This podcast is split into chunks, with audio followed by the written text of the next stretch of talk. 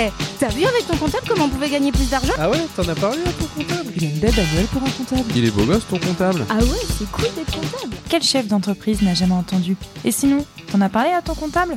Eh oui, l'expert comptable est tout autre qu'un professionnel du chiffre aux lunettes calculettes. L'expert comptable est avant tout un médecin de famille, un conseiller. Dans ce podcast, on va s'intéresser aux parcours entrepreneuriaux de nos invités, tout en mettant en avant notre expertise sur des sujets bien précis. Croyez-moi, à la fin de l'épisode, vous n'aurez plus la même vision de l'expert comptable.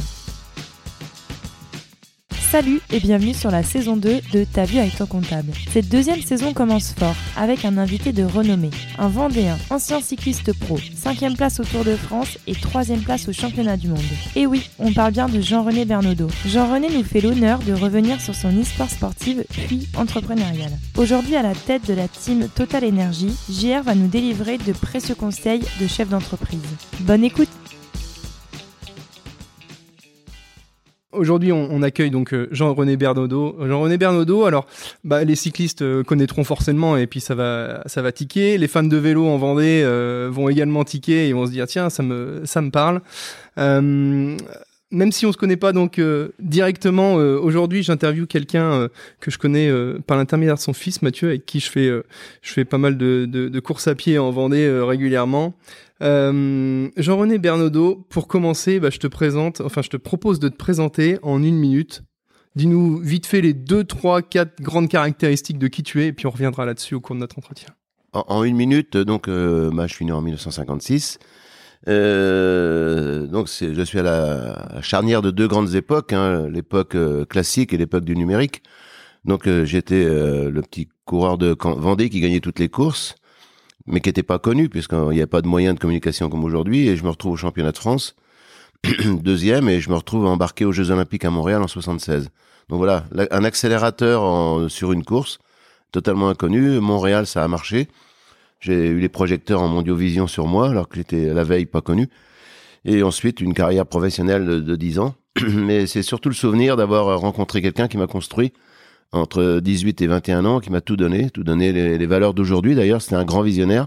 Il a créé les magasins U, c'est Henri Vincent aux Herbiers. Et ensuite, ben, rapidement, j'ai voulu redonner aux jeunes la chance que j'avais auparavant. Et l'histoire de ma vie, c'est ça. C'est l'histoire de, de redonner et puis jamais s'interdire de rêver. Intéressant, met les, les, les, les, pieds dans le plat tout de suite. C'est vrai que tu viens de citer quelque chose qui m'interpelle. C'est vrai qu'à l'époque, la notoriété, ça se créait pas du tout de la même manière. C'est vrai qu'aujourd'hui, tu fais le, la moindre petite euh, euh, performance sportive, tu te retrouves euh, sur Facebook euh, avec tous tes copains et tout. À l'époque, il y avait pas tout ça. Et c'est vrai que, entre guillemets, pour passer à la télé, il fallait faire des sacrées performances. Et c'est vrai que, bon, je, je, me suis, je suis pas un, un archi fan de vélo, même si j'aime beaucoup ça et j'ai pas une culture cycliste énorme. Mais j'ai vu que c'est vrai que dans les années, c'est 79, 78, 79, ouais. début de ta carrière. 78, 88. Voilà. Euh, au début de ta carrière, tu as frappé fort. Et j'ai vu que les, les, principales performances sont venues euh, dès le début. Bah moi, j'ai la vie était belle. Je gagnais des courses, je passe professionnel.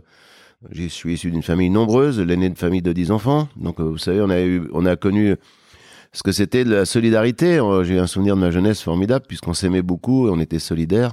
On n'avait pas d'argent, mais on était très heureux très très heureux. Et ensuite euh, je passe professionnel les Jeux Olympiques euh, à Montréal ça a marché.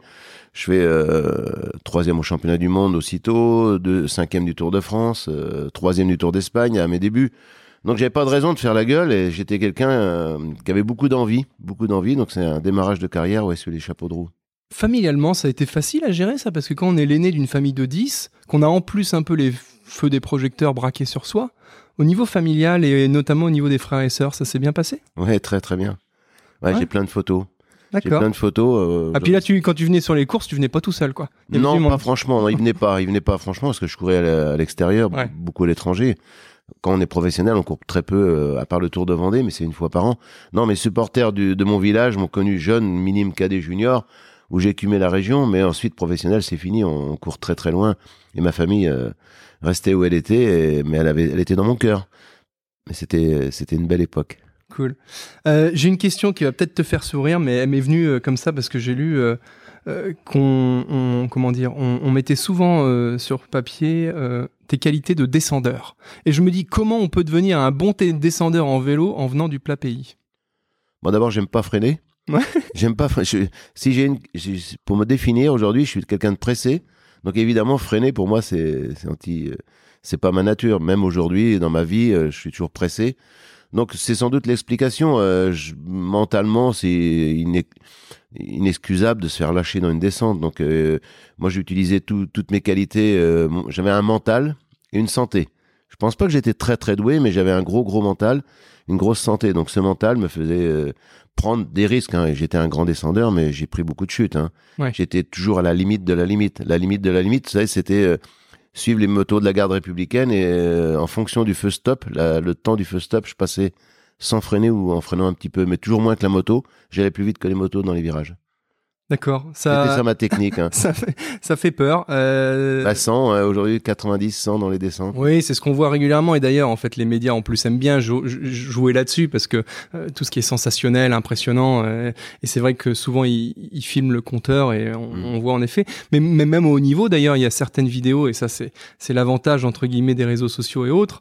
Euh, où tu as des rushs euh, de certaines euh, parties clés dans les descentes où tu vois qu'à haut niveau, il y a des grosses différences qui se font en descente quoi. T'as des mecs qui descendent, même si c'est tous leur métier et c'est tous des pros, il y a des mecs qui descendent quand même vachement mieux que d'autres quoi. Grande différence, ouais, grande différence. C'est des qualités qu'on peut cultiver tout de même. hein. Ouais. On peut être euh, le mental, on peut pas le donner, mais euh, devenir un, un descendeur correct, ça se travaille. Ça ouais, s'apprend un peu. Mais après, le, le champion de la descente comme euh, comme Peter Sagan ou ou Pitcock, l'anglais, euh, non, c'est du c'est quelque chose. Qu'ils ont en eux quoi. Bah ouais, en eux, moi j'ai fini ma carrière, j'ai fait des courses de voiture pendant un an. Je croyais savoir conduire, mais j'ai connu Bruno Sabi euh, euh, et pas mal de coureurs de cette époque. euh, là, j'ai eu très honte de, de dire que je savais conduire. Ouais. Il y avait quelque chose, je pensais être un bon pilote, mais eux, c'était magique. Et un grand, un grand descendeur et un descendeur, il y a une différence qui fait que. Mais bon, c'est c'est ce qui permet aux gens de, de, de croire un jour de pouvoir le faire. Ça marche. Euh, on, on est sur la partie cyclisme. Euh, je suis désolé, je le fais sans transition, et euh, mais mais tu vas voir le sujet du dopage que je mets je vais mettre sur la table va plutôt être traité de manière positive euh, quand je vais en parler. Justement, euh, quand je dis positif, c'est que j'ai l'impression depuis un ou deux ans que que le cyclisme est un petit peu euh, euh, on laisse le cyclisme un peu plus tranquille avec ses affaires de dopage. Il y a forcément des petits trucs, on en parle et tout.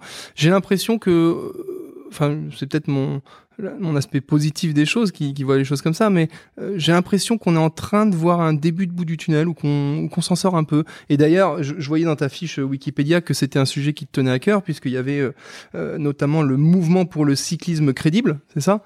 D'abord, Euh, le dopage. c'est- je- Dis-nous un petit peu ce que je, t'en penses. je- je réponds sans joker. D'abord, et d'une, euh, je devrais pas être là. Le dopage a failli me sortir puisque euh, l'affaire Festina. Moi, j'avais créé euh, le Vendée U pour redonner aux jeunes de ma région la chance que j'ai eu auparavant.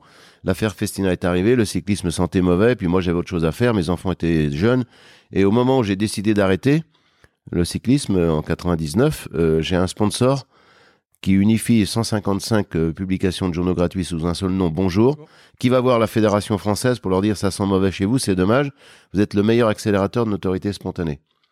Et la fédération leur dit allez voir en Vendée, vous avez un mec particulier, et c'est eux qui m'ont relancé. Vous voyez, en 79, pour moi, là, c'était fini. On se serait jamais vu aujourd'hui. Et donc, ce dopage a failli me disparaître. Ensuite, je me suis investi beaucoup. J'ai été vice-président des, des, groupes sportifs internationaux longtemps, donc partie civile d'affaires. Donc, pour parler de dopage, c'est at- assez simple. Il y a l'agence mondiale, l'AMA a été créée en 2000.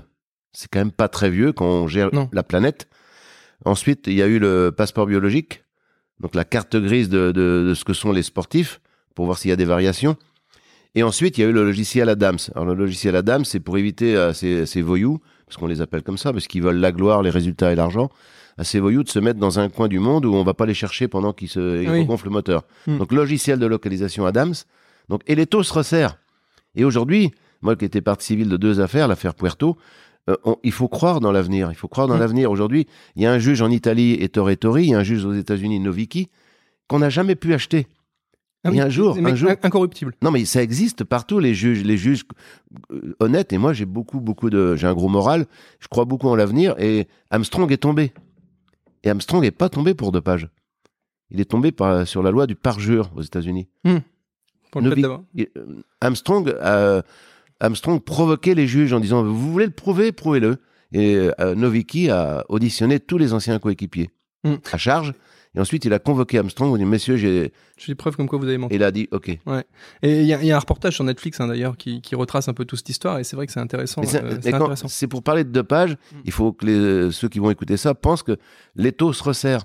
L'étau se resserre. Justement, l'étau se resserre, c'est exactement le terme qui me, qui me parle. Et puis pour nous, dans notre métier, il y, a- il y a toujours le sujet tabou du black, tu vois, les- le noir. Est-ce que je déclare ou pas mes, mes Mhm. recettes Et ben là, c'est pareil. L'étau se resserre. Pas mal. Pas mal. C'est pas mal, ça. Les taux se resserrent parce que avec la facturation électronique, les obligations en termes de caisse et tout ça, oui, c'est toujours possible de se doper un petit peu, mais ça devient de plus en plus compliqué de passer entre les mailles du filet, et tant mieux pour tout le monde. Non, mais moi, j'ai plein d'idées pour euh, lutter, pour aller encore plus loin. Parce qu'en en réalité, en réalité, c'est le, les lois sont pas bien faites. La loi, si elle était adaptée euh, su- suivant le- les conséquences de ce qu'est un dopé. Aujourd'hui, si vous, vous avez de la drogue sur vous, il y a une législation. Si vous faites une malversation financière, dans- il y a une législation. C'est l'application des Et trucs. dans le sport, on vole la gloire, les résultats, l'argent, et on vous met deux ans en vacances. Mm. Mm. C'est comme si Albert Spadjari euh, avait été président de la Banque de France après son. a posteriori. Ben voilà, Ouais, non, ouais, ouais. pourquoi on fait ça non, Ouais, mais ouais, Il faut adapter aujourd'hui. Eh ben, moi, je suis patron d'une équipe. Nous sommes pas nombreux au monde. Nous sommes Mm. 22 à peu près de, de ma taille. Il suffirait que, comme disait Coluche, Coluche a dit une chose pas mal. Il suffirait que personne l'achète pour pas que ça se vende. Ouais. Il suffirait que personne fasse de proposition. On n'est que 22 pour que le coureur qui a triché, triché avec des produits lourds, ne revienne jamais. Mm. Puisque ces coureurs, s'ils reviennent, c'est qu'il y a des équipes qui reprennent. Qui reprennent des gens qui ont triché. Ouais, Donc aujourd'hui, on n'est pas dans le business. Je veux pas que le sport soit du business. Je veux pas qu'on on mette dans le compte d'exploitation des joueurs, comme dans le- certains comme au sports. foot, ouais. Je ne veux pas ça. Mhm, mhm. Aujourd'hui, on recrute, on, on- on fait du sport, c'est de l'élite. Et le business, c'est pas moi, c'est mes enfants. Vous voyez, c'est Ouais.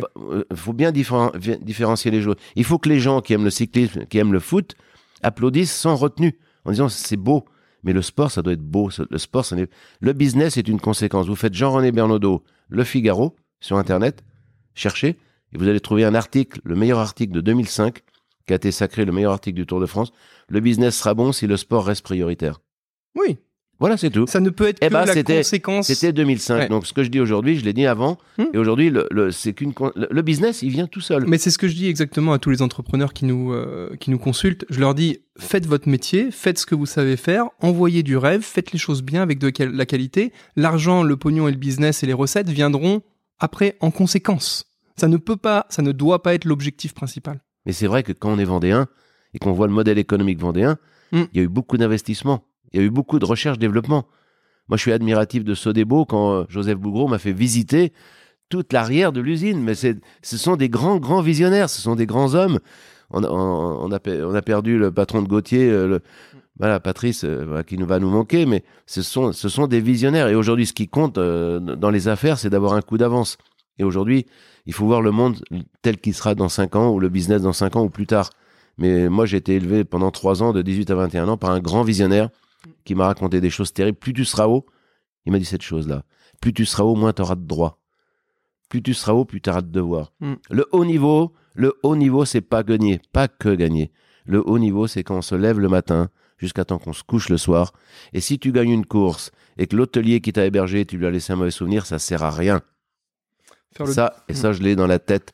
C'est ancré dans ma tête. C'est ce que je donne à tous les jeunes que j'ai eu dans ma carrière. J'en ai passé beaucoup, beaucoup. Une centaine sont passés professionnels et ils se souviendront de moi toute leur vie. Super. On, euh, tu parlais tout à l'heure d'accélérateur d'audience, de notoriété pour le, le- cyclisme, comme quoi c'est un beau sport. Enfin, tu vas pas dire le contraire.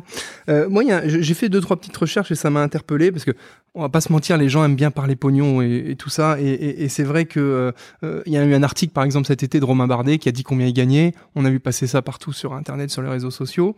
Et, j'étais en train d'essayer de faire un parallèle entre euh, les gains sur les tournois de tennis, sujet que je maîtrise un petit peu mieux, et puis les gains, par exemple, quand tu gagnes le Tour de France. Et euh, tu me dis si je me trompe, mais tu dois connaître et maîtriser ça. euh, un, gagne- un vainqueur du Tour de France, il gagne 500 000 euros à peu Mhm. près. Ouais, peut-être, ouais. Voilà. Un, vainqueur euh, Roland Garros, il prend 4 millions, 3 4 Mhm. millions. Déjà, il n'y a qu'un vainqueur hein, au tournoi de Roland Garros. Bon, tu vas me dire, il n'y a qu'un premier aussi au Tour de France, mais il y a- il y, a tous les mecs derrière. Mais moi, c'est surtout, je, je- je veux en fait mettre en comparaison combien les mecs ils gagnent et combien ça rapporte de- de- d'audience en face. Parce qu'on dit à, à chaque fois, bah oui, mais les mecs au golf et au tennis, ils gagnent euh, énormément parce que euh, derrière, il y a de la visibilité pour les marques et tout ça et tout ça. Et je voyais, en fait, euh, le Tour de France, c'est en moyenne 4 millions de personnes par après-midi en audience. c'est quand même énorme. Et Roland Garros, voilà, ouais, en France. Et Roland Garros, ça a été un match avec un pic d'audience à 5 millions. Donc, tu vois, ça, ça serait presque comparable. Alors que là, on dit 4 millions en moyenne chaque après-midi pour chaque étape. Non, mais Thomas Vauclair, euh, maillot jaune au plateau de Bay, il y a un pic à 11 millions 5. Ouais. 11 millions 5, c'est une finale de, une demi-finale de Coupe du Monde de football. Et donc, et ma conclusion, et tu vas pouvoir rebondir là-dessus, c'est est-ce que les cyclistes euh, sont payés à leur juste valeur ou est-ce que le cyclisme a encore une énorme marge de progression pour faire valoir la notoriété qu'il peut y avoir derrière? Est-ce que, euh, enfin, tu vois, tu- voilà a, la il y a question. deux choses. Euh, le- mon combat aujourd'hui, c'est l'attractivité et la, et la crédibilité. Mm. Mais notre sport aujourd'hui est peut-être géré par des gens qui savent pas gérer. Parce que quand on fait 4 millions, c'est ce que c'est 4 millions d'audience en moyenne? C'est 80 000 euros les 10 secondes euh, le spot télévisé. Ça, c'est mon vrai métier aujourd'hui puisque je fais vivre une équipe qui coûte de l'argent. Et aujourd'hui, on a un problème de. on- est, euh, si vous qui êtes dans, la comptabilité, on est dans une situation d'un- d'une usine qui a un carnet de commandes plein et qui est en situation de dépôt de bilan, si on, exagère un petit peu, puisqu'on on peut pas faire des scores comme ça et être dans cette situation. Aujourd'hui, il faut vraiment re- re- rebâtir un projet avec des grands chefs d'entreprise qui sont pas forcément connaisseurs du cyclisme, mais qui sont connaisseurs du monde de l'entreprise pour diriger ce sport. Ce sport. Et nous, nous sommes les, nous sommes les, les, les, acteurs d'une pièce. Il y a les organisateurs, il y a nous, les acteurs, les équipes, et ensuite il y a l'UCI, notre gouvernement. Et il y a, un problème de coordination.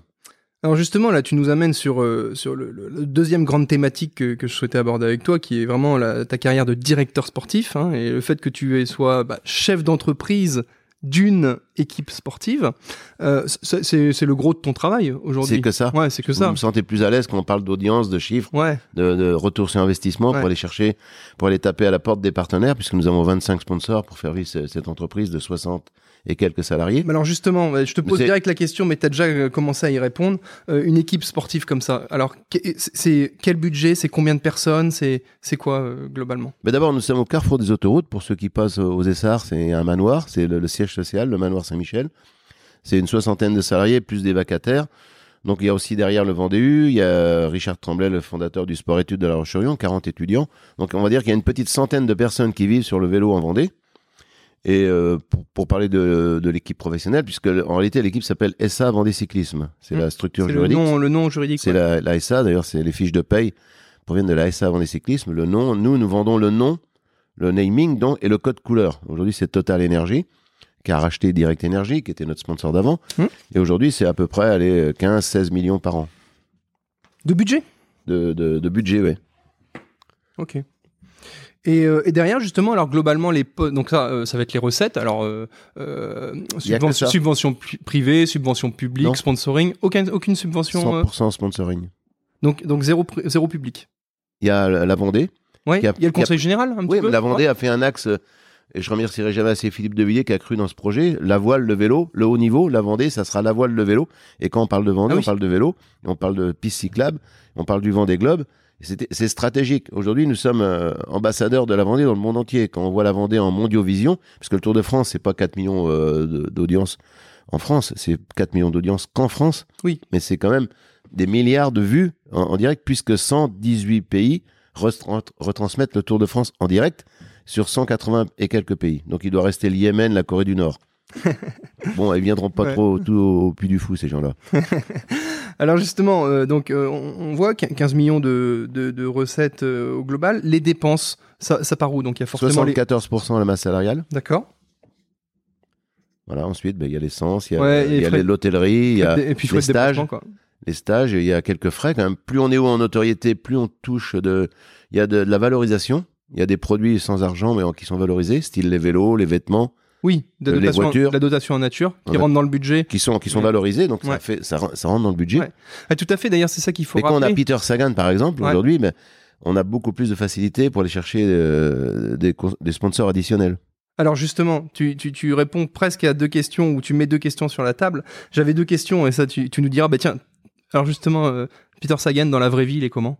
C'est un mec génial. Ouais. Génial, il va venir en Vendée dans quelques temps, euh, nous, nous saluer tous, tous les Vendéens. Il, il est très surpris de euh, l'esprit familial et Qui règne chez nous qui de chez nous. Ouais. Notre, notre docteur en biomécanique physiologie, c'est un type de Maïzet, en sud Vendée, qui pilote le pôle performance. Il est ébloui par ce type-là.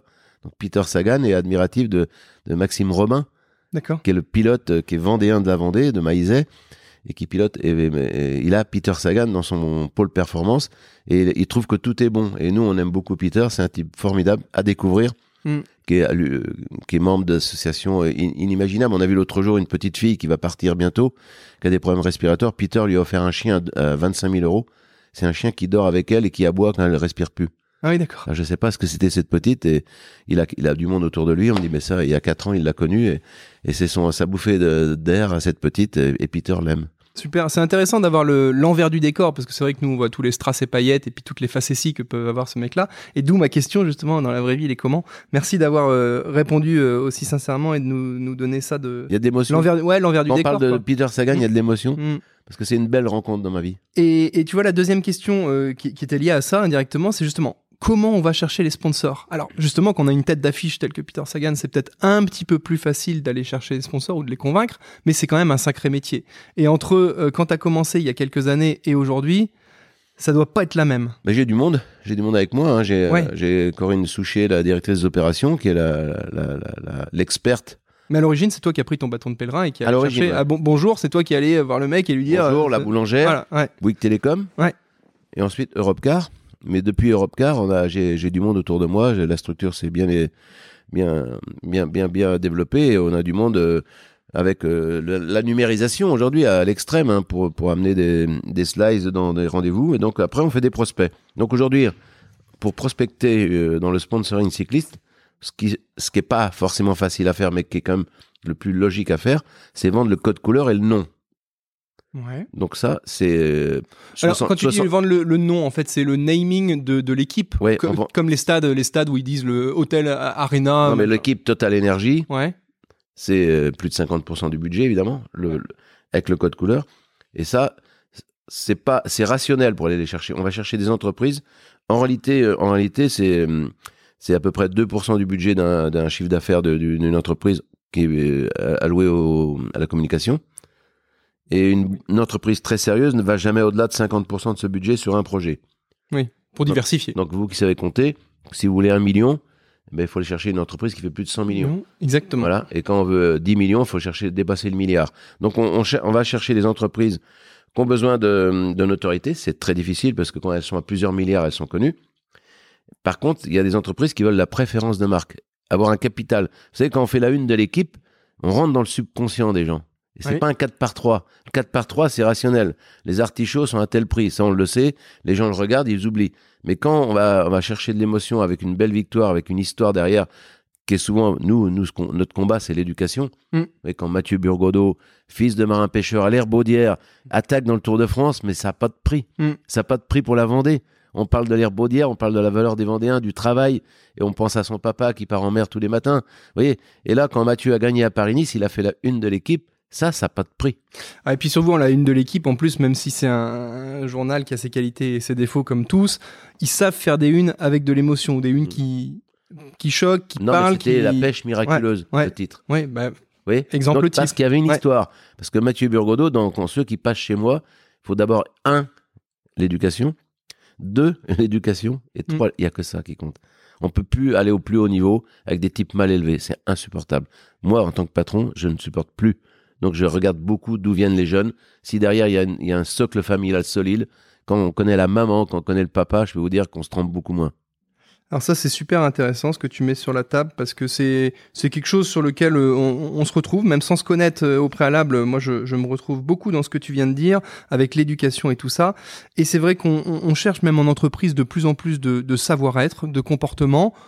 La technicité, tout ça, ça s'apprend sur le terrain. Voilà. Par contre, le savoir-être, l'éducation, est-ce qu'elle a été transmise par les parents? Si c'est oui, bah ça peut le faire. S'il y a aucune éducation, pas de savoir-être, ça va être compliqué. L'envie. Ouais. À Donner du sens à sa vie, construire sa vie, savoir où on veut aller, et les compétences, on peut les donner. Mais des gens qui n'ont pas envie, des gens qui sont pas construits. Et le monde du sport, aujourd'hui, est important dans le monde de l'entreprise. Hmm. Parce qu'aujourd'hui, on a besoin de, de bouger pour avoir un cerveau bien ventilé, pour avoir des réunions efficaces. On n'a pas de temps. Aujourd'hui, on fait de la visio, on fait des, des, des, des accélérateurs de décision beaucoup plus vite. Mais il faut être bien, bien dans sa tête, bien dans sa vie. Et aujourd'hui, le bien-être, c'est ce que j'ai éduqué, euh, instruit profondément à mes enfants, c'est le bien-être, s'entourer de gens bien dans leur vie. Oui. On réussit qu'avec les collaborateurs. Oui, et puis, euh, mais on, on parle là-dessus. Alors, on n'est pas là pour fustiger l'éducation nationale, mais malheureusement, dans éducation nationale, tu vois, il y a le terme éducation. Or, l'éducation, Ouais. c'est pas vraiment le rôle de, de l'école. L'école, elle doit enseigner des, des, des, des skills, des savoirs. Et d'ailleurs, on pourrait travailler da- davantage à l'école sur euh, la bienveillance, sur euh, des, des, choses basico-basiques. Mais l'éducation, ça se fait aussi à la maison et ou dans les clubs sportifs. C'est vrai. Non, mais attends, il y a une chose qui est importante dans le sport. Et c'est là que le gouvernement, je parle pas de l'éducation, le modèle économique, le, pardon, le modèle euh, édu- éducatif. Éducatif. Je parle de, des valeurs, des valeurs de la France, de la, de la République. Moi, mes enfants, quand, je leur ai toujours dit, quand un gendarme te dit de t'arrêter, tu t'arrêtes. Mm. Et quand tu reviens de l'école avec un problème, je suis toujours du côté du prof. Ça, c'est les, les bases de la vie. Mm. Les professeurs, aujourd'hui, sont malmenés. Donc après, il y a du mal-être. Et quand ceux qui doivent transmettre du savoir, on les protège pas. Quand on attaque des pompiers, aujourd'hui, moi, ce qui me fait très très mal, c'est qu'on, on- il n'y a pas le respect, il n'y a pas de respect de, notre euh, République, celle qu'on aime, ce qui nous donne de la liberté, qu'on aille voir ailleurs. Moi, j'ai beaucoup beaucoup voyagé dans le monde, partout dans le monde, qu'on respecte la France. Et ça, ce qui est insupportable, c'est qu'on puisse euh, toucher à ce qu'il y a de plus cher, c'est l'uniforme. Un gendarme, un professeur. Euh, voilà, euh, moi je j'accepte pas ça et c'est le début de de, de parce qu'en réalité nos, nos enfants qui viennent dans l'équipe de vélo pour euh, réussir à passer pro, ils ont parfois des parents qui n'ont pas toujours été exemplaires quand on est papa, on est maman, on est on est chef d'entreprise, on est l'entreprise de, de la transmission de, de ce qu'est la vie de demain. C'est ça, c'est mes tripes. Ça doit se ressentir. Et ouais, exactement, et c'est d'ailleurs tout l'objectif sur des podcasts comme ça. En fait, on, on peut ressentir justement l'émotion et le fait que les gens parlent avec leur cœur, et même encore plus qu'en vidéo. On peut voir euh, les larmes aux yeux et tout ça en vidéo. On- on- au niveau sonore, on l'entend également quand les gens euh, parlent avec les tripes. Non mais merde, moi j'ai une belle vie. Ouais. Je veux redonner ça avant de parler. Je veux que les gens comprennent que on- il faut donner du sens à sa vie. Et des gens savent pas ce qu'ils veulent faire de leur vie. Certains sont même perdus. Moi, il y a des gens, on est, je, suis- très heureux de lancer dans un truc qui va bien te faire réagir puisque c'est votre métier. Mais moi aujourd'hui, ceux qui prennent euh, de la marge pour juste me connaître, je trouve pas ça correct. Moi, je suis pour construire l'avenir des, des sportifs après leur carrière avec des gens qui ont pignon sur rue, un commissaire au compte, un avocat, un cabinet comptable, euh, voilà, un juriste. Ça, c'est important pour construire l'après-vie, faire des rencontres, construire l'après-carrière. Et aujourd'hui, voilà, moi je le lance. C'est vrai que je me fais pas beaucoup de copains dans mon milieu, mais ceux qui prennent une Dans le milieu cycliste? Ouais, dans le milieu des agents, voilà, les agents. Ah bah tiens, bah c'est une question que j'avais notée justement, et euh, tu feras la transition toute faite. Je me dis, est-ce qu'il y a justement dans le cyclisme, comme dans le foot et Beaucoup, tout ça, des beaucoup. agents pour les coureurs cyclistes Il y a des, autres? il y a des agents qui font bien leur travail, mais il y en a beaucoup que je peux pas Ouais. supporter, Mm. vraiment pas supporter. Et aujourd'hui, moi, ce qui m'importe, c'est pas, c'est moi qui, c'est moi qui vais chercher le budget pour les payer. Mais ce qui m'importe, c'est quand ça sera fini pour eux, Mm. Qu'ils, qu'ils partent dans la vraie vie avec des bases, des bases pour réussir. Ça, c'est beaucoup plus important. Et ça, les agents, quand il y a plus d'argent à prendre, ils s'occupent plus du sportif. Ouais, c'est des métiers qui sont un petit peu difficiles. Alors c'est pas du tout pareil, mais euh, agent de sportif ou a- agent immobilier ou transactionnaire en fonds de commerce, transactionnaire en pharmacie. Moi, il y a des, des, des, des professionnels de agents transactionnaires dans le monde de la, de la pharmacie et des fonds de commerce que je suis amené à côtoyer. Et c'est vrai que c'est un des métiers où tu as les écarts types en termes de comportement les Mhm. plus importants. Tu as des mecs vraiment, ils sont insupportables en termes d'attitude et de et, et de- et d'éthique. Et puis t'en as d'autres, et c'est encore plus dur pour eux d'ailleurs. Et t'en as d'autres qui essayent de faire les choses correctement et tout, et qui empathissent d'ailleurs de, de, de l'attitude de leurs confrères euh, qui sont vraiment des requins et qui savent pas se comporter. Et, et mais euh, je pense que c'est des métiers quand même pas faciles.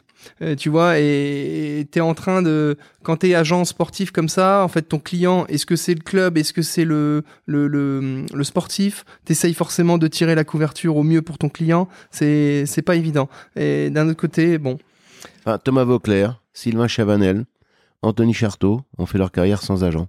Oui. Mathieu Burgodeau n'a toujours pas d'agent. Parce qu'il sait ce que c'est la vie. Hmm. Il sait ce que c'est la vie.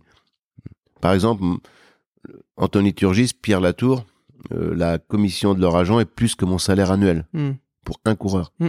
Ah, moi, moi, le patron de la boîte. ouais, et ben. C'est, c'est, c'est- c'est tu, pas- tu- tu mets sur la table en fait le, le souci qui est la notion de rapport qualité-prix. Et encore une fois, la commission de l'agent, est-ce qu'elle vaut vraiment son travail?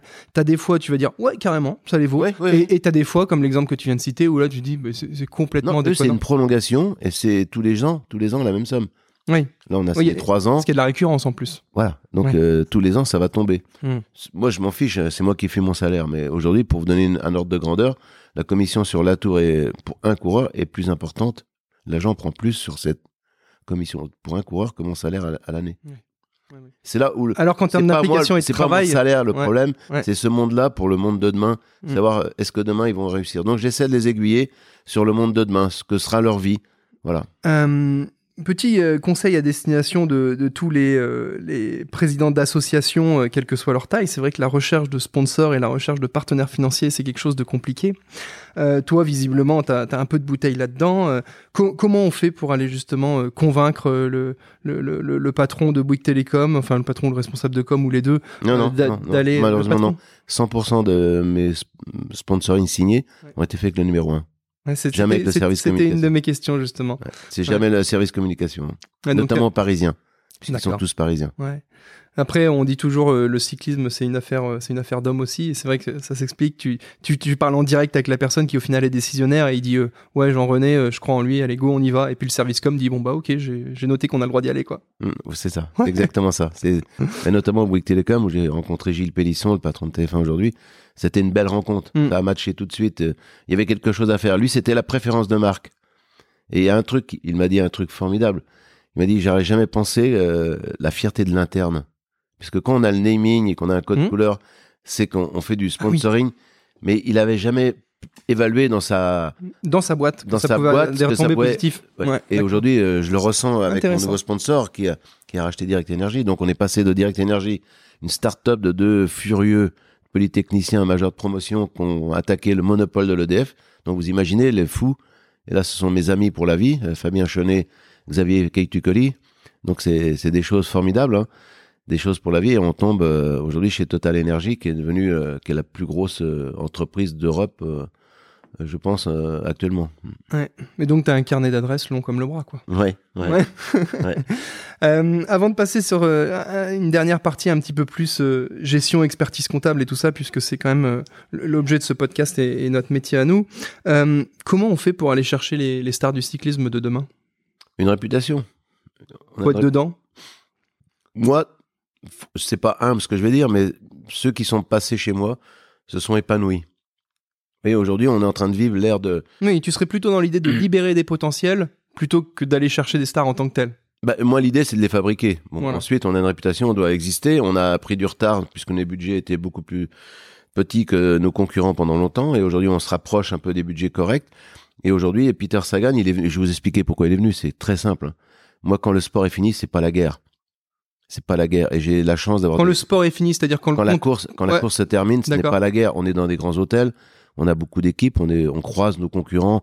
Allez sur un Tour de France, on les croise tous au moins une soirée, on est dans le même hôtel. Et j'ai eu toujours de bonnes relations euh, avec le, le patron de Sagan, le premier qui l'a connu, c'était l'équipe Liquigas italienne. Puis moi, évidemment, je vais vous dire une petite indiscrétion. J'ai quelques copains qui ont des bons produits. Je pense à Pascal Belliver, le fromage, euh, Mm. Pilardo, les huîtres, Mm. Tétinger, euh, Château Pavie de temps en temps.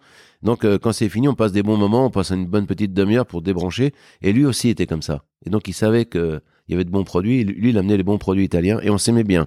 Mm. Il a changé de vie. Mais Sagan, ceux qui l'ont croisé, le quittent pas. Et ceux qui ont connu Sagan ne veulent pas le lâcher. Et Peter était malheureux dans son équipe allemande et ce Roberto Amadio, patron de l'équipe Ligigas, lui dit, tu sais, avec Jean-René, tu seras heureux. Et donc, tu as, même été euh, euh, préconisé, enfin, euh, oui, recommandé, pardon. Bah, il, a, il a tout connu, trois fois champion du monde, il a tout eu. Il a dit avec Jean-René, moi je le connais, tu seras bien chez lui. Et Mm. donc, Sagan et moi, ça a marché. Après, il a fallu faire le montage financier qui n'a pas été simple.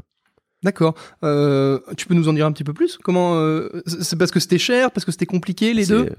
Sagan, il gagne 4 millions par an, Mm. 4-5 millions par an. Mm. Donc, c'est une grande partie de, donnée par l'équipe. Ouais. Mais euh, quand on s'aperçoit que Sagan, personne ne veut le laisser, les marques durent, les sportifs passent, Mm. pas lui. Mm. Et euh, on a réussi, euh, puisqu'il il aime l'excellence, il est excellent, mais il aime l'excellence, et on a réussi à faire monter un peu les prix sur la marque de vélo, la marque de vêtements, euh, même les lunettes, il a un contrat à vie pour les lunettes. Et l'ensemble, ouais, quand tu dis faire monter un peu les prix, c'est-à-dire que sa marque de vélo et sa marque de lunettes va lui verser davantage? Ben, la marque qu'il qu'il l'aime, Ouais.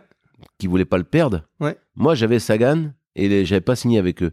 Après mon travail, je peux pas vous donner les détails, mais j'ai fait monter un peu les prix pour euh, atténuer un peu le- euh, l'addition.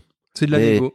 C'est de la négo et euh, on va dire que en plus d'une bonne négo, il a amené des- du, du matériel premium, le, ce qu'il y a de mieux Ouais. au monde. Ouais. La marque Specialized, S-Work, c'est ce qui, c'est le numéro un. Les vêtements Sportful, c'est Castelli, c'est lui.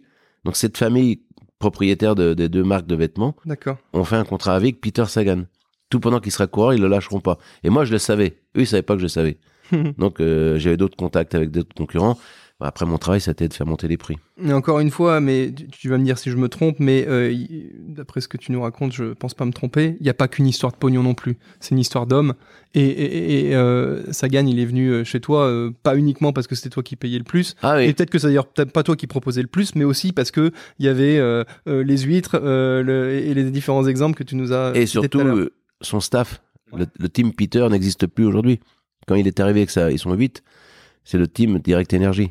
D'accord. Le, le team total de Direct, Direct Energy. Vous voyez, c'est son équipe, elle est totalement intégrée. Il y a, tout est bon. Ce sont des professionnels compétents, agréables, bien élevés. Ses équipiers, Bob Nard, Os, Hmm. chez Total Energy, euh, on les aime tous. hein. On en revient à ce qu'on disait tout à l'heure, des gars bien élevés.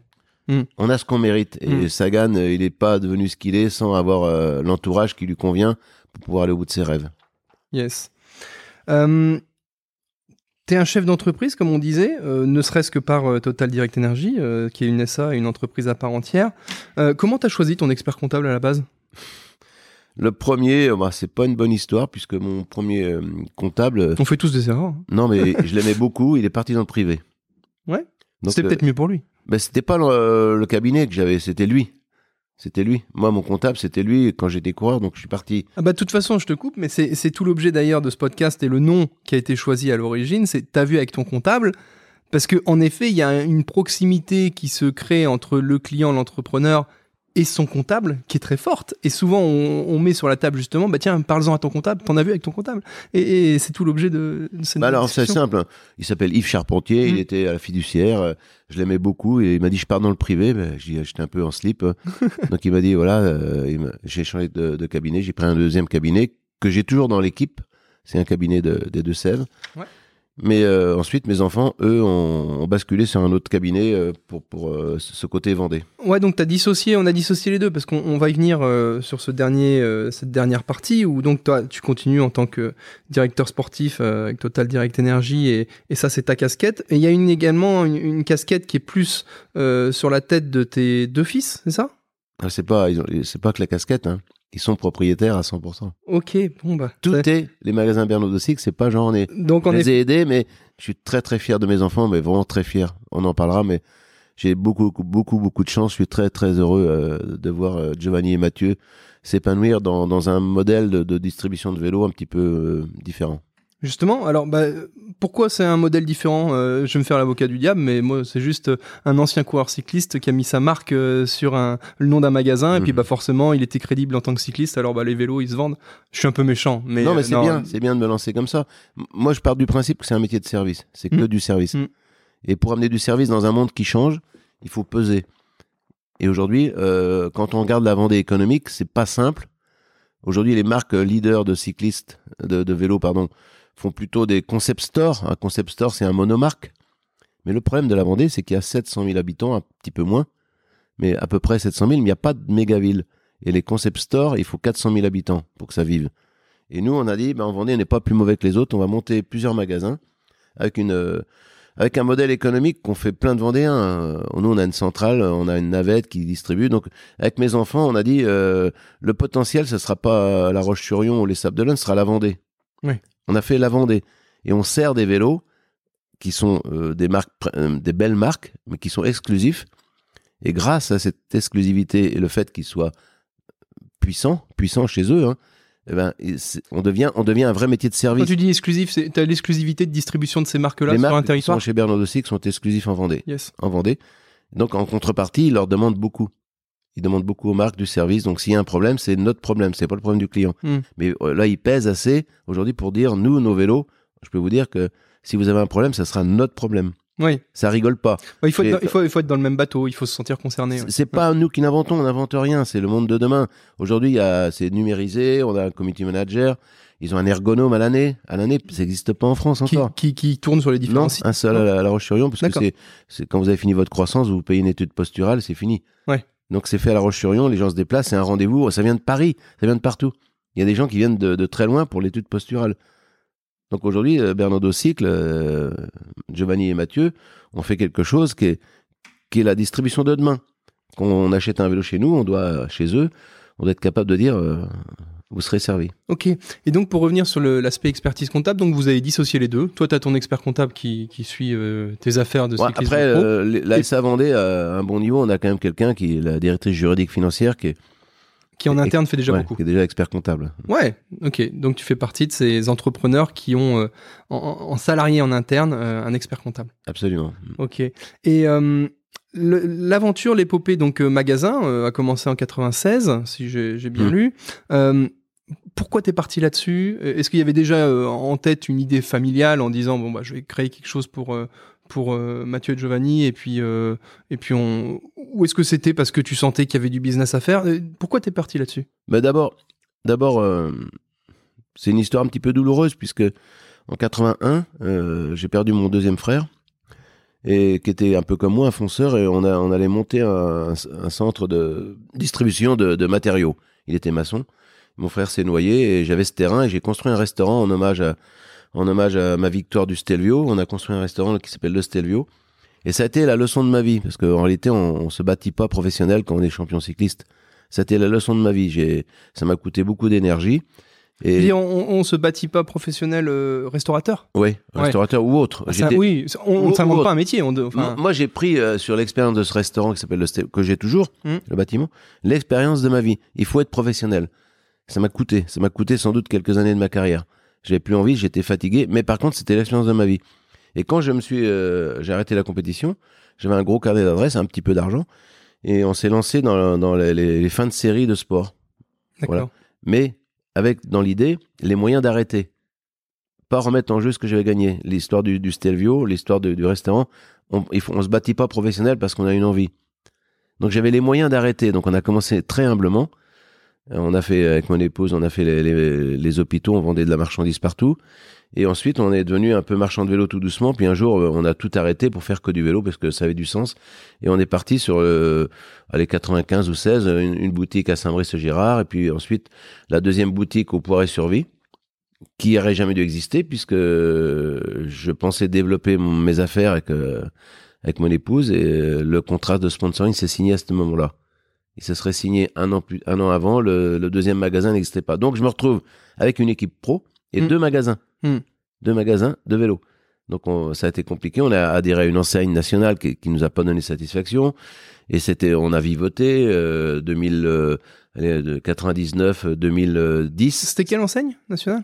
Euh, culture vélo. On a fait Ah oui, trois ans, trois ans Mhm. culture vélo. On ça, a ja- ça existe encore Culture Ouais, mais on l'a jamais mis Ouais. l'enseigne d'ailleurs, tellement ça nous a rien apporté. Ouais. Après, on a vivoté et ensuite euh, il y a eu Mathieu euh, qui a eu son accident, qui a arrêté la compétition et qui s'est mis, euh, qui s'est mis dans, dans, dans, dans l'entreprise et qui l'a fait. Enfin, en, en gros, quand Mathieu s'est mis dans l'entreprise, euh, quand il est arrivé en 2011 et aujourd'hui, ils ont multiplié par 10 le chiffre d'affaires. Par 10. Donc visiblement, il fait les choses de manière professionnelle. On est très proche et très très proche. Euh, Mathieu est très proche sur la stratégie de développement. Ouais, je, je suppose que ça doit être une vraie euh, satisfaction euh, personnelle, mais sans être présomptueux ou quoi, mais de, de voir justement euh, ces enfants réussir à, à, à driver le- l'entreprise de cycle familial et développer les magasins. C'est c'est quelque chose qui quoi, qui te ouais, qui te comble de bonheur, qui t'inspire, Ouais. ou, ou est-ce que tu te dis ah il y aurait moyen de faire ça en plus ou? Non, j'ai pas besoin de freiner, j'ai pas besoin d'accélérer sur Mathieu. il va Faut suffisamment freiner, vite. ouais, ouais. Ouais. Il a toujours des envies et il est en train de monter des projets euh, énormes. Maintenant, il est assez grand pour le faire Mm. tout seul. Mais d'abord, un, je suis très fier de mes enfants. Deux, je fais très attention à ce que mon- mes enfants, leurs affaires, euh, leur permettent pas de, de- un jour de- d'avoir des tensions. Donc vraiment, je, je fais très attention à ce que mes deux enfants s'entendent bien parce que ce serait l'échec de ma vie. Alors Que, justement, c'est- que cette affaire leur, les, les, les, les éloigne. Tu mets sur la table un, un sujet primordial que je suis amené à traiter quasiment chaque semaine presque. C'est peut-être un petit peu excessif, mais chaque mois, le sujet est mis sur la table dans le cadre de mon métier d'expert comptable. C'est euh, l'entente familiale euh, et la préservation euh, de cette entente familiale. Est-ce que vous, vous avez euh, mis en place des choses, vous avez dit des choses, vous avez décidé des choses pour que justement euh, ça perdure? Parce que, comme disait dans, une chanson dans Orelsan, il disait il a, suffi d'un héritage pour que vous montriez vos vrais visages. Et c'est vrai que on, voit, et j'ai une punchline que je sors souvent en entretien qui dit la seule manière qu'une succession se passe bien, c'est qu'il n'y a rien à partager. Et, et donc là, justement, euh, comment euh, est-ce que vous êtes organisé familialement? Tu nous as donné un, un indice tout à l'heure en disant que de toute façon, euh, c'était à 100% eux, t'es plus dedans. Depuis peu. Euh, ouais, euh, c'est un début. Est-ce que l'expert comptable t'a t'a conseillé un petit peu là-dessus? Est-ce que le notaire t'a conseillé? Co- Comment? Bah, mon père spirituel me disait toujours, euh, ce qui est le plus dur dans la vie, c'est de poser les questions et les poser aux gens qui peuvent donner des réponses. Donc euh, moi, je sais ce que je veux faire de ma vie. Donc euh, il y a très longtemps, j'ai créé une SCI. Euh, et puis j'avais pu, euh, j'avais pas envie de payer les, les- les droits de succession, tout ça. Donc j'ai créé une SCI euh, qui s'appelle Geomat, Giovanni Mathieu. Et donc leur premier bien, il a 15 ans aujourd'hui. Et c'était le début de la transmission sans payer de droits de succession. Moi, je, Ouais. voulais, je savais que ma vie, j'allais la réussir à peu près financièrement. Donc j'avais pas envie de, qu'à la fin de ma vie, euh, que l'État se... Voilà, donc on a une SCI qui s'appelle Geomat Ouais, et qui est, au- magnifique. qui est aujourd'hui propriétaire de tous les magasins. Alors on peut justement donner ce conseil à nos auditeurs, euh, co- conseil basico basique, hein, qui peut être d'ailleurs appliqué par tout le monde. hein. C'est vrai que vous créez une SCI suffisamment tôt en amont avec de l'endettement en face. Que de l'entraînement. Voilà, et donc vous avez potentiellement, je dis n'importe quoi, euh, à l'actif de la SCI un bâtiment qui vaut 4 millions. S'il y a 4 millions d'emprunts en face, ça veut dire qu'elle vaut 1 euro, elle vaut 0. Et donc vous transmettez ça à Binito au tout départ du montage, et ce qui fait que vous transmettez pour 0 euros. Bah, Et pas- puis après, ça- transmis 48 à un, Ouais. 48 à l'autre, Ouais. 2 à moi et 2 à leur mère. Ouais. Donc c'est assez...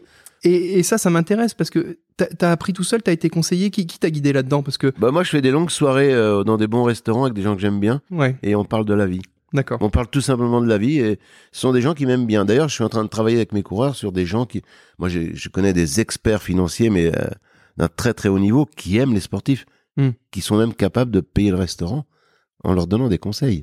Oui. Ça n'a pas de prix. Non, mais vous voyez, Ouais. c'est des gens heureux, des gens qui aiment les champions et qui, qui veulent qu'ils réussissent. Oui, et puis après, euh, il y a une question d'affinité euh, perso et tout. Demain, tu me dis, euh, je peux aller manger à un resto, un bon resto avec un super coureur cycliste français. Ça me fera très plaisir de payer, le- de payer le resto et, et en plus de distiller des conseils. C'est exactement ça. Parce que, parce que en fait, bah, j'aime ça, quoi. Eh ouais, D'abord, et d'une, c'est la vie, c'est des rencontres.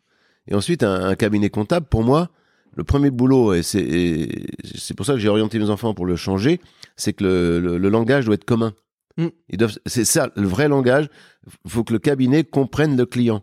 Parce que le client, c'est mes Que enfants vendent ouais. des vélos, Ouais. le cli- il doit s'adapter. Et, et à un moment donné, aujourd'hui, je vois que mon fils, euh, enfin plutôt Mathieu, euh, a, a un langage qui est perçu, euh, c'est un langage qui est fluide avec parce qu'ils arrivent à ils échangent beaucoup. Et donc c'est des, c'est des anticipations. C'est toujours le problème d'anticiper. Ouais, il- faut que le cabinet comprenne le client, mais ça, je dirais, c'est même pro- propre à n'importe quelle activité de commerce. C'est-à-dire, euh, euh, il faut d'abord euh, identifier les besoins et les attentes du client pour bien le servir. Mais tu as également l'étape d'après qui est, et, là, je l'ai justement en tête, il faut que quand le cabinet exprime des choses, présente le bilan, raconte, hein, justement, qu'il raconte une histoire claire et intelligible, avec des termes bah, accessibles pour le client. Et, ce qu'on dit toujours, mon grand-père le disait, il disait euh, euh, les choses que l'on maîtrise euh, s'énoncent clairement et les mots pour le dire arrivent aisément. Je crois que c'est ça. Et c'est vrai, quand tu maîtrises les choses, il faut savoir les, retranscrire avec pédagogie. Et ça, c'est pas donné à tout le monde. Et ça, par contre, nous au cabinet, on essaye vraiment de le faire, quoi. Ah, c'est essentiel. Pour moi, c'était essentiel d'écrire un bilan d'une manière technique. C'est pas toujours perceptible par par tous les clients. Et puis on peut même, c'est pas du tout honteux. On est sur un métier quand même de technicien et souvent il dit ah, faut être précis, faut être technique, faut être un peu de vulgarisation ne fait jamais de mal. Et je préfère qu'on soit à 80-90% dans le vrai, quitte à ce qu'il y ait deux trois approximations, mais que le mec il ait compris, plutôt qu'on soit à 100% juste. Tu Ah bah, c'est beaucoup plus efficace. Ouais, oui. Euh, le monde du vélo a quand même, euh, enfin le marché du vélo, pardon, a vachement évolué sur les deux trois dernières années. Quel est, euh, avec le depuis le Covid notamment, on voit. Enfin moi, c'est ce que Bah. D'abord, c'est lié, c'est lié à un, un mode de, de consommation. Ouais. Les gens veulent consommer mieux, ils veulent consommer vrai, ils veulent bouger, bouger ils veulent vivre avec le, un corps qui vit. On vit beaucoup mieux aujourd'hui. Puis c'est une logique parce que le vélo et la natation sont les deux sports por- qui sont portés. Mm. Donc euh, on s'abîme pas la santé. Aujourd'hui, les, les, les, les cadres supérieurs des entreprises sont pas les mêmes qu'il y a 30 ans où il y avait des, on buvait, il y avait des cigares, on, on fumait dans les salles de réunion. Donc aujourd'hui, c'est intégré totalement au monde de l'entreprise. On a besoin d'être en bonne santé pour profiter de la vie, pour s'amuser, pour faire la fête, mais ça se mérite. Donc le vélo arrive dans un moment où le mode de consommation change. Et puis aujourd'hui, euh, il y a les accessions aux, aux beaux endroits. Il y a parfois c'est compliqué. Et le, le vélo est un bon, un bon. D'abord, c'est un lien social. Mm. Le PDG de chez Nicole à Cholet, euh, une grosse entreprise de Cholet. Disait, quand je fais du vélo avec mes employés, y a, la barrière tombe. Oui. J'ai j'ai passé des moments avec mes salariés. C'est quelqu'un qui a créé l'entreprise, et qui est parti de la direction. Il dit c'est le seul moment où j'avais un lien avec euh, les gens de la base. Je me Mm. coupais pas de la base. Et le vélo est agréable aussi pour ça. Donc les clignotants sont plutôt verts. Avec un modèle euh, et puis le Covid nous est tombé dessus. Euh, il a fallu penser à- au monde de demain. Alors le vélo, euh, il a une belle place. Il est un peu en retard par rapport aux grandes capitales européennes. Donc on peut aussi voir ce qui se passe à Copenhague, euh, à Munich ou ailleurs. hein. On n'est pas en avance. Le prix moyen du vélo est très bas. Alors que par rapport aux capitales euh, euh, européennes, Le prix moyen du vélo est très bas. en France, Ouais. aujourd'hui, un vélo à 200 euros, ça vaut 200 euros. Mais c'est pas forcément une affaire. Alors que le prix moyen en Allemagne, c'est il est à 480. D'accord. Le panier moyen en plus Un- consacré on a- par. non, mais quand on achète un vélo en Allemagne, on achète un vélo pour 10 ans. Hmm. C'est un vélo qui se répare. Oui, c'est pas donc le prix moyen est beaucoup plus voilà, c'est compliqué et c'est en train d'arriver avec les lois qui changent, avec le- le- l'encombrement des, des, des déchetteries avec des, des vélos consommables.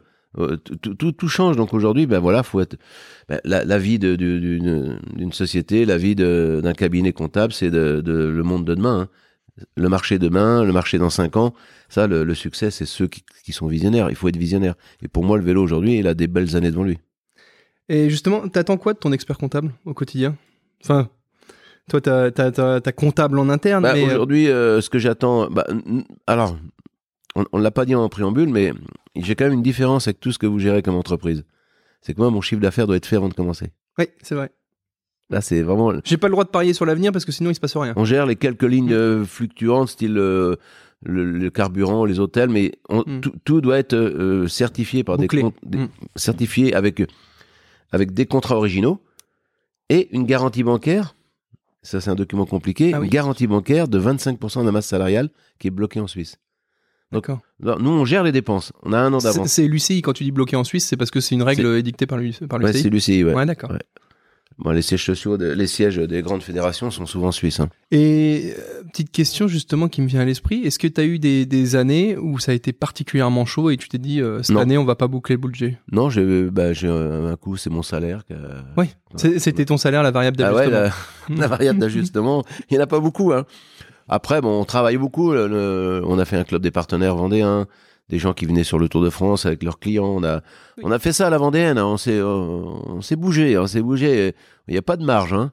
On était, bah, c'était au millimètre, de millimètre. Et après, il y avait le- la valorisation du stock. Était, on vendait plus ou moins de vélos. euh, c'était à 10 000 euros près, parfois à 20 000 euros près, sur un budget de euh, plus de 10 millions. Euh, voilà, c'était l'équilibre. Il était à 10 000. hein. Euh, c'est quoi tes, euh, tes grands projets ou tes grands objectifs pour les années à venir? Bah, c'est d'être euh, unique, parce qu'on est la seule équipe au monde euh, qui, a- qui est née des amateurs, avec un sport-études, qui est basé sur l'éducation. On a un gros sponsor aujourd'hui. Mon rêve, demain, ce serait de développer cette pyramide et de ne plus jamais acheter, fabriquer.